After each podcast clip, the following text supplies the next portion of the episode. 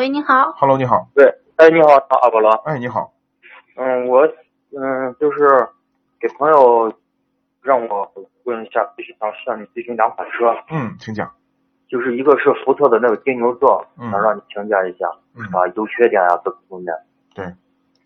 二点零 T 的那个，嗯，福特金牛座啊，福特金牛座对这个车我们不推荐，不推荐不的推荐对嗯不推荐的原因呢是几个，第一个车内的污染很大，嗯我们做过暗访，拿过十几万的设备在车里头做过测试，啊它里面的甲醛含量挺高的，啊这是第一个。第二个呢，嗯说句实话，在这个级别上，它的内饰做工一般，不算嗯好，啊，有点粗。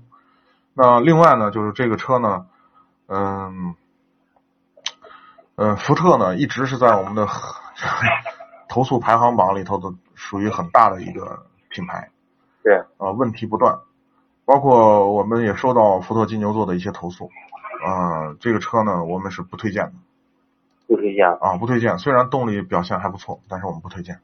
嗯，但是就是说，嗯，我朋友一款它是二点零 T 的，就是裸车当时开了一年，裸车当时是二十三万左右，嗯，然后就是看多少钱，嗯，可以买二手，嗯，就是一这万个多车，就是这个车吗？对，就是金牛座，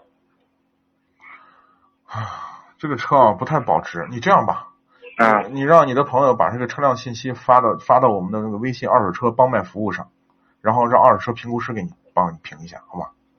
好，那还有一嗯就是高尔夫的一点六七呃一一点六自吸，也是个二手车，嗯，二十这个多少钱可以买？就是它是三年了，五万公里，当时裸车是十三万左右，高尔夫的保值率挺高的，挺比高金的。啊牛座高多了。是的，它的保有量大。嗯，一点六自吸，对，这个三多年少是吧钱可以？